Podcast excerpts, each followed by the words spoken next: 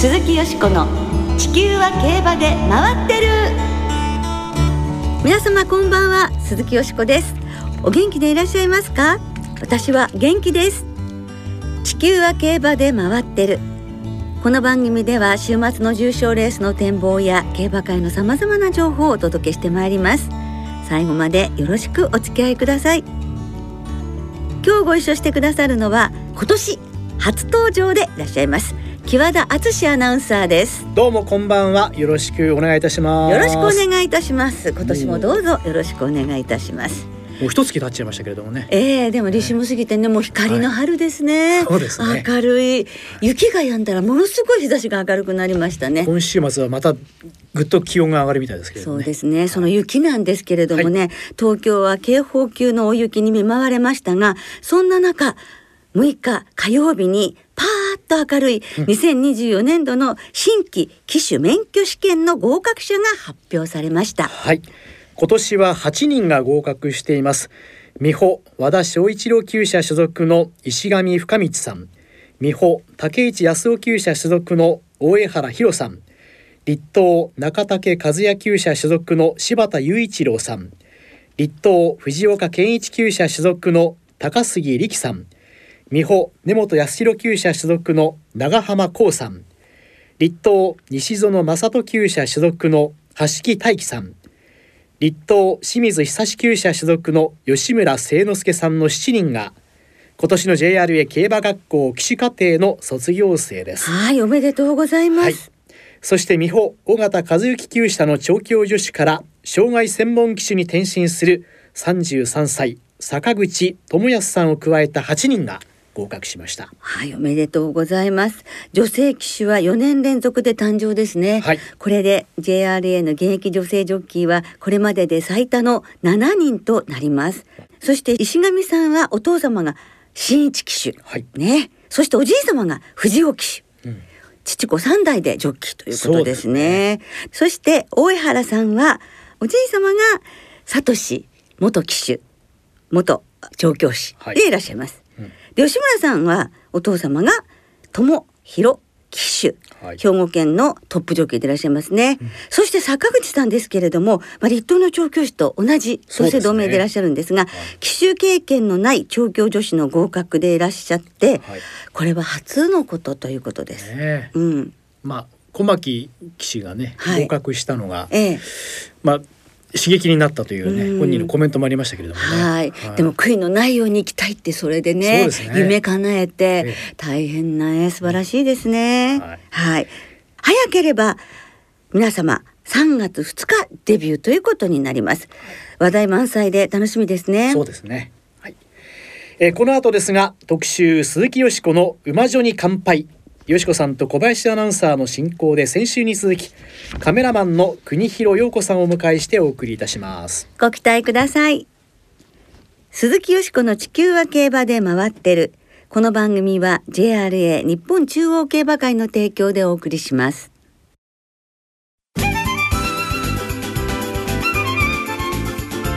競馬界で活躍する女性たちをご紹介。鈴木よしこの馬女に乾杯。はい、そういうことで、先週に続き、今週も鈴木よしこの魔女に乾杯をお送りしてまいります。鈴木よしこの馬女に乾杯ではよしこさんが競馬界で活躍する女性をゲストにお招きしてご紹介普段は聞けない話をじっくりお聞きするというコーナーですはい、もう長いことね、もう競馬を愛し続けてお仕事をして活躍されている皆様でございます。では、早速ご紹介いたしましょう。そんな中のお一人でいらっしゃいます。カメラマンの国広陽子さんです。2週続けてどうもありがとうございます。ありがとうございますね、よろしくお願いします。お願いします。まあ先週はあの国広さんと競馬との出会いなどなど伺ったんですが、はいえー衝撃的だったのはええデビュー戦がいきなり表紙を飾ったということだったですね。ですね。しかも最初は使い捨てカメラで始めたと入って およそ4年ぐらいで優秀の増刊号のね、えー年間ターフヒーローの表紙を漁師ですから。すごいですよね。そのご活躍は今日に至るということなのですが今週は海外の競馬場でのエピソードを中心にお伺いしてまいります。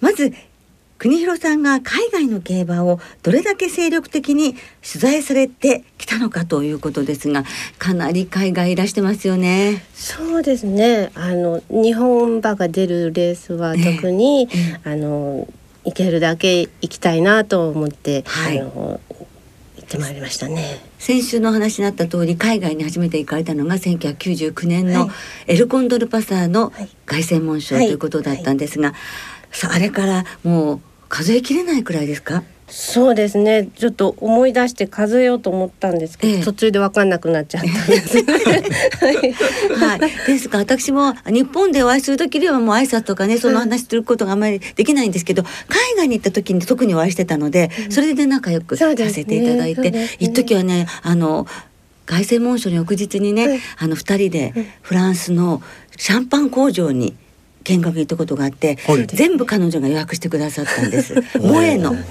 萌えのシャンパンそうですよね。はい。はい、というね、まあ何でもこう行動力のある、うん、本当にあのおかげで私もいい経験をさせていただきましたありがとうございました。こちらこそ本当に楽しかったです。めちゃめちゃ。ね、楽しかったですね。でも本当にいろいろなところをもうご自身で行きたいと思ったらあのご自身で行ってしまわれるんですか？あ、そうですね。あのインターネットで調べれば予約が取れるっていうのが分かってから、えあの何でもやっちゃってましたね。あの香港のですね香港ジョッキークラブのオフィシャルフォトグラファーも務めていらっしゃる、はい、まだいらっしゃったんですけれども、はい、これはコロナでちょっと中断ということなんですね。すね。はい、このオフィシャルフォトグラファーってね小林さん大変難しいことだと思いませんか、えー、ね、それまで香港とは何か結びつきがあったんですか、まあ、直接にはなくあの取材を申請取材書を申請して取材させてもらったことはあったんですけれども日本の競馬にもやっぱり香港ジョッキークラブすごくあの興味を持ってこう情報を見てくださってて優秀をあの見た中でこう連絡をくださったんですね。はい、優秀に載っている陽子さんの写真を、はい。はい、その香港ジョッキークラブがい。つも見ていて、あそうそんな感じですね。あこの方に写真を撮ってもらいたいってっていうような感じの連絡が突然来まして ちょっとびっくりした直接香港ジョッキークラブからからそうですね。あの担当の方がこうこうこうであの写真を見見て良かったっていう感じのことを言ってくださって、まあ香港ジョッキークラブですと本当に日本の馬もたくさん香港の国際競争に行っていて、はい、あの日本のカメラマンの方の写真もね、はい、あのいろいろお使いになったりしてらしたんでしょうね、うん、きっとね。そうですね。うん、でどうできんのかな大丈夫かなっていう心配がありましたね。えーえー、それでもやってみる。はい、そうですね、うん、せっかくいただいたお話なので、もう全力でやりたいなと。はいまあ、様々な体験を海外でされてらっしゃると思いますが思い出に残る取材印象に残る取材ぜひ教えてください。はい、あのどこも海外でやっぱり非日常であるっていうのもあって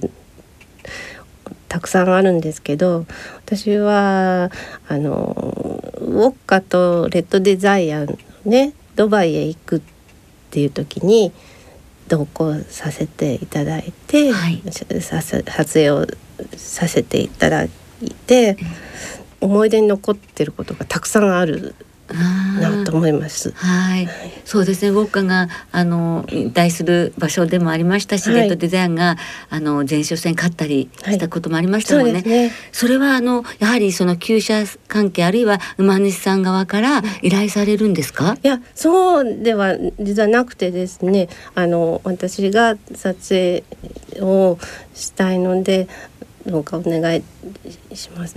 させていただけませんでしょうかっていうお話を、ええ、あの調教師さんと馬主さんと、うん、とお話をしていったという感じですね。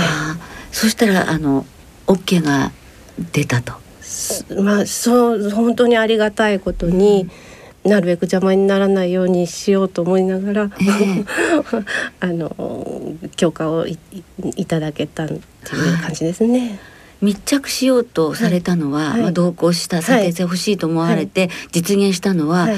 この時が初めてですか？そうですね。うん。はい。そうすると成田立つ時からですか、はい。そうですね。ええ。あのう馬用の貨物、うん貨物。ストールって言って馬が入るような箱を二人ねこう、えウォッカとデザイアとん並んでんあの飛行機の中でこんな感じに乗りますよっていうところまで中まで私ともう一方カメラマンの方と、ね、入らせてもらってあのギリギリまであの撮影してこう飛んでこう 離陸ししたのをこう頑張ってねってあの地上から見るところ 見送りを見送りしてしました。はい。はい、でご自身も別便で、はい、そうです、ドバイにドバイに飛ぶ入りました。そうですね。はい、であでも待ち構えることはできなかったかそうですね。れドバイでは待ち構えてはいなかったですね。はいはいでも私もねこの時にドバイ行ってたんですけども、はい国広さんだけがあの旧車に入れたんです。それまで旧車の方の撮った写真と話しかわからなかったんですけど、あの国広さんが入ってくださったおかげであのどんな様子で二人二頭がね、ええあの過ごしてるかとかいうのが私たちも聞けてすごく良かったんですあ。ありがとうございます。ねえその中でも特に印象な出来事がありますか？そうですね。このマクトゥームチャレンジの後に、まあ、オッカーの引退が決まって、あアイルランドでああの繁殖することになりましたよってなった時に、じゃあ私もおアイルランドまでオッカーついていこうかな。ってであのまたオッカーが飛行場に行くまでとお一緒にバウン車に乗せてもらってオッカーの写真を撮って今度はうん自分が飛行機に乗ってアイルランドに行ってでウォッカがアイルランドに来るところを待ち構えるっていうような感じで移動してたんですね。であの数日間あの無事にアイルランドのギルタウンスタッドに入りましたよっていうところまで見届けたらまたドバイに戻ろうってはい。思ってたんです、はい。ドバイワールドカップデーがあったためにね。でそれの途中にですねあのレッドデザイアのあの当時の助手さんだった斉藤さんから連絡いただきまして、その斉藤さんというのは今のはい。斉藤隆調教師が調教助手時代ということですよね。はい、そうです。ねあのデザイアがちょっと寂しそうなんですよねっていうような話で、でなんかで写真大きい写真とかってありますか？っていうふうに。はい。えどういうことかなと思ったんですけどなんかちょっとあ大きい写真をデザイアに見せるってことかな？ウォッカの写真を見せるってことかなと思って。あそうね。いつも向かい同士の馬房でいてお互いの顔をずっと見てたわけですから、何日も。でそれが目の前からいなくなって寂しがってるっぽいっていう話を聞いてもうあ心がこうキュッとなりましてね、えーあのできる限りなんかやってみますねっていう感じで。一番大きい用紙でこうデータをこう4分割してもうできるだけ大きいポスターを作りたいんだっていう相談をしてこういう機会があるからこれ自分でやってくんないかみたいな感じになりましてあお分からないなりやってみようと思ってそこでプリントをして。であのまあもともとドバイへ戻る予定でしたのでその時にあの折れないように手に持ったまま飛行機に乗乗っていや大事にね。で持って行ったんですよ厩舎に。で写真ねウォッカの写真をなるべく大きくしたんですけどこれぐらいでいいでしょうかねって言っていっぺん貼ってみましょうかウォッカのいた馬房のところにって言ってこう柵がこうね。顔出すところがあって顔出す形の柵があるんですけどそこにこう4枚こう分割したやつを貼ったら本当に柵の大きさと印刷された柵のサイズがぴったり同じだったのでさすが。ちょっと遠目に見たらウォッカがいるようにしか見えないような感じになって、であのそれで「おかちゃんいる?」って思ってくれるといいね っていうような感じの話をして、ちょっと落ち着いたみたいですみたいなことを聞いて、はあよかった。やっぱ一緒に戦ね、うん、共に戦ってきた仲間の顔がなんとなく見えたと思って安心してくれたんだったらよかったなと、ね、だからレートデザインもすごく嬉しくてこうねもうわさわさしてる気持ちがなかなか落ち着かなかったと思うけど、うん、落ち着いてこうよく眠れたりよく食べるたりするようになったんでしょうね。ねで当時その写真をねみんな見せていただいて、そのみんな感動して、うん、で本当もうすごいすごいって言ってあのあの国広さんがさや作ってくれてもレズデ元気出て本当に良かったっていう風にね記者団にもなりましたもんね。そうですね。本当に私たちも胸が熱くなりました。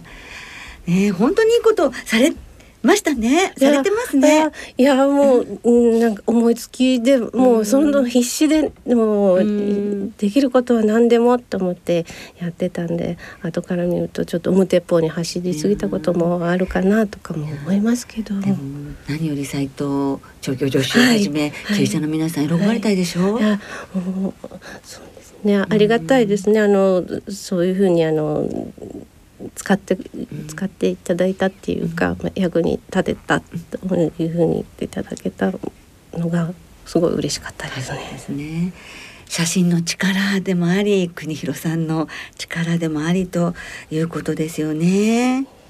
なんか一つのエピソードというよりはもうドラマ、うん、物語をなんか聞かせていただいてるような気がします、ねはいはい、なんかでね再現したいぐらいですよね。ねえ本当。でも撮影の時のねなんかちかあのこだわってらっしゃることなんはどんなことなんですか？ちょっと技術的なお話をちょっと伺いましょう技術とかあんまり多分あの学校に行ったわけでもないし私が技術的って偉そうじゃないですか。で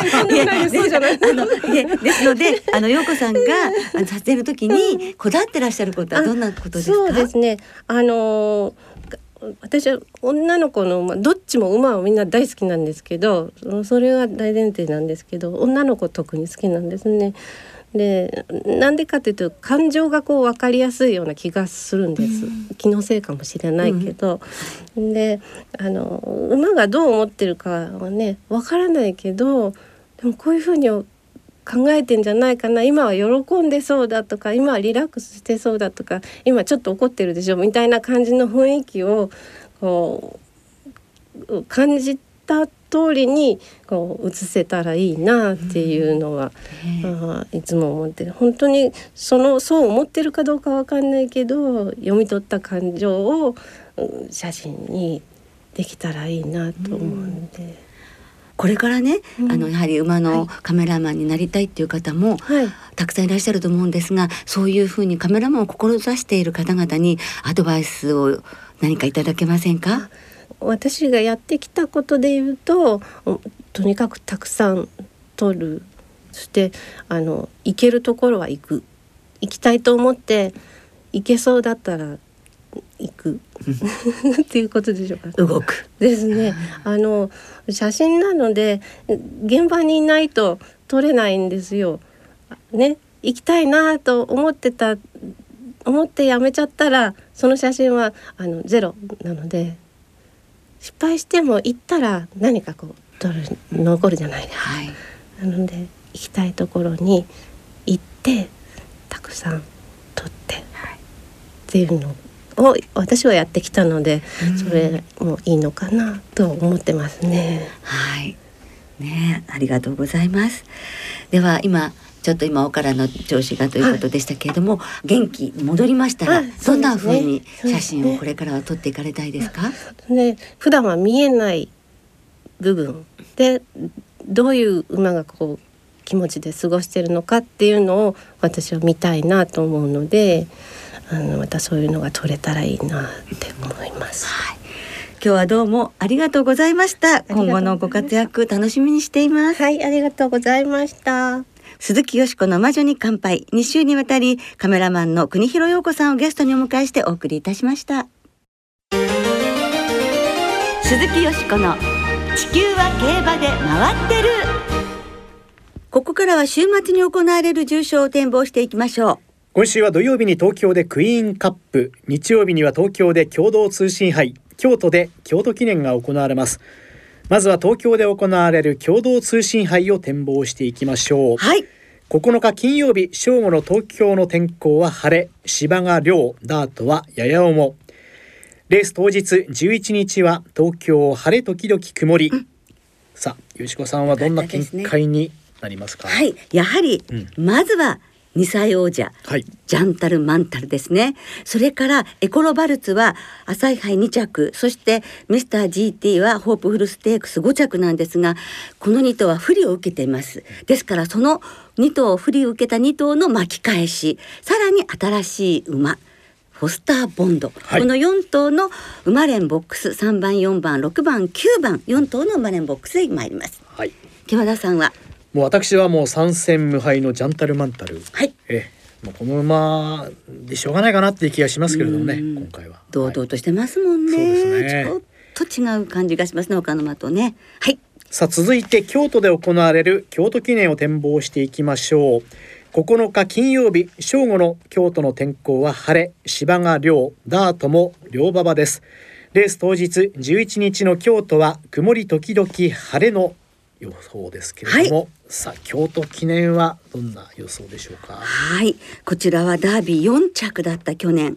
ブラジオオペラが本命です。そして馬連で4頭に流します。まずはルージュ・エヴァイユ、ねこう G3G2G1 で全部2着ですけれどもねステップアップはしてますもんね、そしてラベルナミュールの妹。マテンロー・レオニブレイブ・ロッカー。この4頭に6番から2番5番9番11番にマレンで流します。はい、木和田さんえー、私はまあ人気でしょうけれどもブラジオオペラに注目してます。はい。ねそしてですね日曜日と言いますと、もう一つ注目したいレースがありまして、京都の第6レースなのですが川島真司騎手が今月の29日でジョッキー引退を表明されましたけれども、まあ川島真司騎手が主戦で重賞を勝ったあの大隅遥香、クイーンステークス連覇だったんですけど、はい。そのラストクロップに騎乗されるということで、成田マフディという馬なんですけれども、この馬も応援したいです。私ね、2003年に大隅遥香が勝った時に、表彰式でプレゼンター務めたことがあってもう思い出なので、もう応援したいと思います。そうですか、はい。日曜日の京都6レースです。はい、わ、はいか。りました、えー。ぜひ注目してください。はい。では皆さんからいただいたメールも紹介しましょう。東京大ウォッカさんからいただきました。京都記念はベラジオオペラ、共同通信杯はエコロバルツに注目。特にエコロバレツの安城武豊騎手の38年連続重賞勝利に期待しています。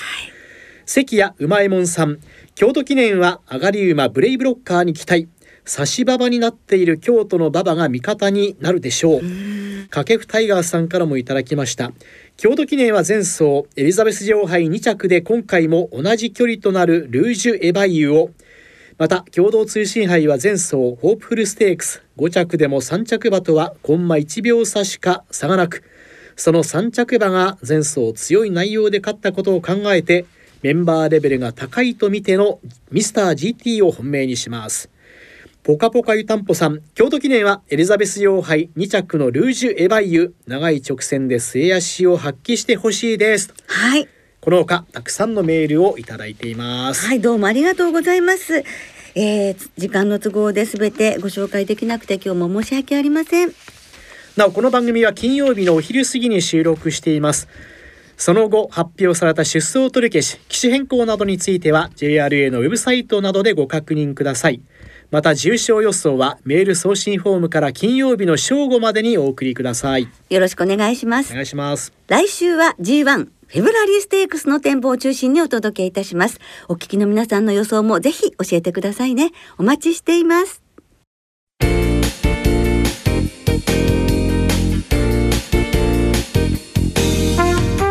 そろそろお別れの時間となりました。今週末の JRA は東京京都小倉3つの競馬場でレースが行われます。さてここでよしこさんから大切なお知らせが。え大切っていうかちょっと宣伝なんですけれども今年1年間ですねはい。G1 レースの前に、G124 レースの注目馬を紹介するポスターというのを作りまして、ええ。そのナビゲーターを杉本清さんと交代で務めることになりました。はい。それでフェブラリーステークス第一弾は私が担当で、明日から18日のレース当日まで全国のウィンズにそのポスターが貼られますのであのウィンズにお出かけの方はぜひ見てみてください。そこにしっかりと予想というか。予想というか注目馬私の注目馬4頭が出ておりますのではい読んでいただければと思います。よろしくお願いします、はい。今週も開催競馬場にはネット予約で指定席券入場券を購入された方当日現金発売入場券を購入された方が入場できるようになっています、はい。詳しくは JRA のウェブサイトなどでご確認ください。はい、よろしくお願いします。それでは週末の競馬存分にお楽しみください。お相手は鈴木よしこと木和田敦でしたまた来週元気にお耳にかかりましょう。鈴木よしこの地球は競馬で回ってる。この番組は JRA 日本中央競馬会の提供でお送りいたしました。